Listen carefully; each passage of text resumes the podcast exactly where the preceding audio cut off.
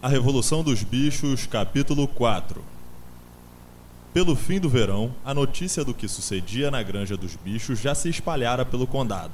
Todos os dias, Bola de Neve e Napoleão enviavam formações de pombos com instrução de misturarem-se aos animais das granjas vizinhas, contar-lhes a história da Revolução e ensinar-lhes a melodia de bichos da Inglaterra. Jones passava a maior parte desse tempo no Leão Vermelho, em Willingdon, queixando-se, a quem quisesse ouvi-lo, da monstruosa injustiça que sofrera ao ser expulso de sua granja por uma súcia de animais imprestáveis. Os outros granjeiros eram simpáticos, em princípio, mas inicialmente não lhe deram muita ajuda. No fundo, cada um imaginava secretamente alguma forma de tirar vantagem do infortúnio de Jones. Era uma sorte que os proprietários das granjas adjacentes à dos bichos estivessem permanentemente em más relações, uma delas, chamada Foxwood, era uma granja grande, abandonada e antiquada, coberta de mato, com pastagens cansadas e as cercas caindo. O proprietário, Sr. Pingington, era um sujeito indolente, granjeiro que passava a maior parte do seu tempo caçando ou pescando, conforme a estação. A outra granja, chamada Pintfield, era menor e mais bem tratada. Seu proprietário era o Sr. Frederick homem rude e sagaz, permanentemente envolvido em processos na justiça e com a reputação de levar a cabo barganhas muito difíceis. Os dois se hostilizavam tanto que lhes era sumamente difícil chegar a qualquer acordo, mesmo em defesa de seus próprios interesses. Todavia, ambos estavam assustados com a revolução na Granja dos Bichos e desejosos de prevenir que seus próprios animais tomassem maior conhecimento do assunto. De início, acharam graça na ideia de bichos gerirem por si próprios uma granja. O caso todo estaria acabado numa quinzena, diziam. E diziam também que os animais da Granja do Solar, insistiam em chamá-la Granja do Solar, não admitiam o nome da Granja dos Bichos, estavam lutando entre si e não tardariam a definhar até morrer. Como o tempo passava e os animais evidentemente não definhavam, Frederick e Pinton mudaram de tom e começaram então a falar nas terríveis perversidades que estavam ocorrendo na Granja dos Bichos. Comentavam que os animais praticavam o canibalismo, torturavam uns aos outros com ferraduras ao rubro e tinham suas fêmeas em comum.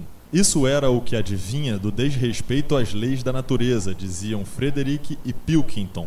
Entretanto, nunca ninguém acreditou nessas histórias. Boatos de um sítio maravilhoso de onde haviam sido expulsos os seres humanos e onde os bichos tomavam conta dos próprios negócios continuavam a circular, de forma vaga e desfigurada, e durante todo aquele ano uma onda de revolta percorreu a região.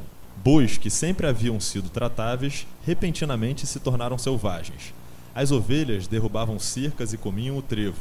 As vacas davam coices nos baldes, os cavalos de salto refugavam os obstáculos, jogando os cavalheiros do outro lado. Sobretudo, a melodia e mesmo a letra de Bichos da Inglaterra tornavam-se conhecidas em toda parte. Espalhavam-se com espantosa rapidez. Os humanos não podiam conter a raiva ao ouvirem essa canção, embora quisessem encará-la como simplesmente ridícula. Não conseguiam compreender, diziam, que mesmo animais chegassem ao ponto de cantar aquela porcaria. O bicho que fosse apanhado a cantá-la seria chicoteado. Ainda assim, a canção era irreprimível.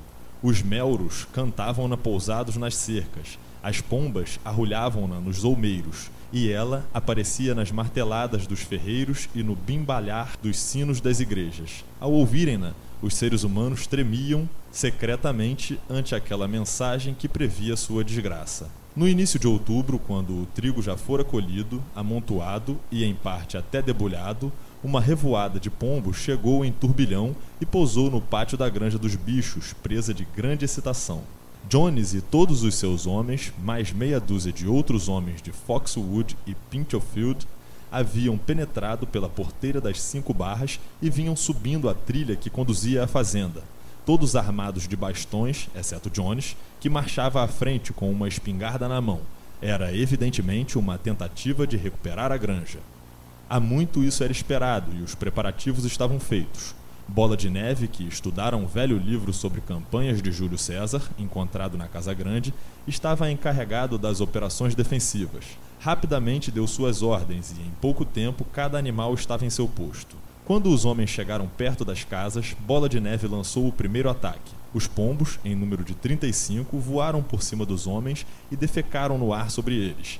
Enquanto os homens atrapalhavam-se com isso, os gansos, até então escondidos nas sebes, avançaram e bicaram-lhes as pernas energicamente. Mas isso era apenas uma pequena manobra de escaramuça, destinada a criar confusão, e os homens facilmente espantaram os gansos com os bastões. Então, Bola de Neve lançou uma segunda linha de ataque, Maricota, Benjamin e as ovelhas, com bola de neve à frente, arremeteram sobre os homens, marrando, mordendo e escoiciando por todos os lados. Novamente, porém, os homens com os bastões e os coturnos rústicos foram mais fortes, e de repente, a um guincho de bola de neve, que era o sinal para bater em retirada, todos os bichos volveram à frente e fugiram para dentro do pátio através do portão. Os homens soltaram um brado de triunfo viram, tal como haviam imaginado, seus inimigos em fuga e lançaram-se no encalço, desordenadamente. Era justamente o que Bola de Neve desejava. Tão logo eles entraram no pátio, os três cavalos, as três vacas e o restante dos porcos que estavam emboscados atrás do estábulo surgiram-lhes de inópino à retaguarda, cortando a retirada. Bola de Neve deu o sinal de carga. Ele próprio correu na direção de Jones. Vendo-o, Jones levantou a arma e atirou. Os projéteis abriram riscos sangrentos no dorso de Bola de Neve e uma ovelha caiu morta. Sem titubear um só instante, Bola de Neve lançou os seus 100 quilos contra as pernas de Jones. O homem foi jogado sobre um monte de esterco e a arma voou-lhe das mãos. Porém, o espetáculo mais terrível entre tudo era Sansão, erguendo-se nos posteriores e dando manotaxos com seus cascos ferrados, feito um garanhão. Logo ao primeiro golpe atingiu o crânio de um cavalariço de Foxwood, prostando-o sem vida na lama. Ante isso, vários homens largaram seus bastões e tentaram correr. O pânico tomou conta deles, e em poucos momentos os animais os caçavam em volta do pátio. Foram chifrados, batidos, mordidos e atropelados. Não houve bicho da granja que não tirasse desforra, cada um à sua moda. Até o gato, inesperadamente, saltou de um telhado sobre as costas de um peão, cravando-lhe as unhas no pescoço e fazendo o homem dar um berro de dor. Em dado momento, desimpedida a saída, os homens conseguiram fugir do pátio e correram desabaladamente rumo à estrada principal.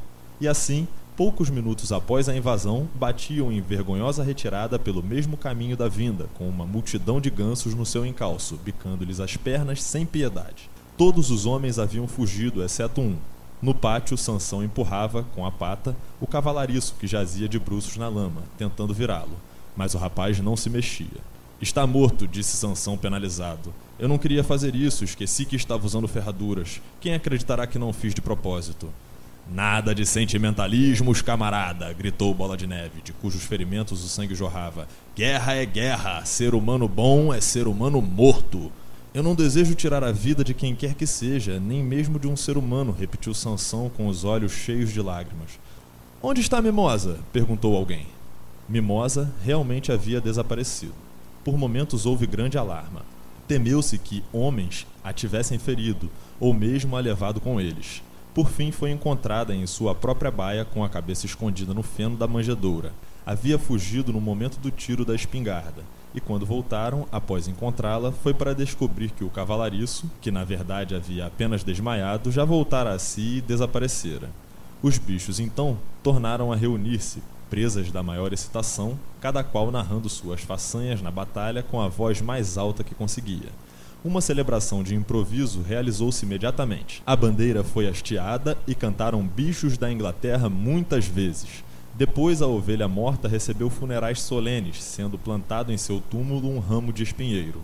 Ao pé do túmulo, Bola de Neve fez um pequeno discurso, pondo em relevo a necessidade de todos os animais estarem prontos a morrer pela granja dos bichos, se necessário. Os animais decidiram, por unanimidade, criar uma condecoração militar, a Herói Animal Primeira Classe, que foi conferida ali mesmo a Bola de Neve e a Sansão, consistia numa medalha de bronze. Era, na realidade, bronze dos arreios achados no galpão das ferramentas, para ser usada nos domingos e feriados. Criaram também a Herói Animal Segunda Classe, conferida póstumamente à ovelha morta. Houve muita discussão quanto ao nome que seria dado à batalha. Por fim, foi batizada de Batalha do Estábulo, pois fora o lugar onde se armara a emboscada a espingarda de Jones foi encontrada na lama. Como existisse uma boa quantidade de cartuchos na casa grande, ficou decidido que colocariam a espingarda ao pé do mastro, como se fosse uma peça de artilharia, e dariam uma salva duas vezes ao ano. uma no dia 12 de outubro, aniversário da Batalha do Estábalo, e outra no dia 24 de junho, aniversário da Revolução. Se você chegou até aqui e gosta desse trabalho, considere apoiá-lo financeiramente. Ali na descrição tem uma chave Pix, caso você queira e possa contribuir.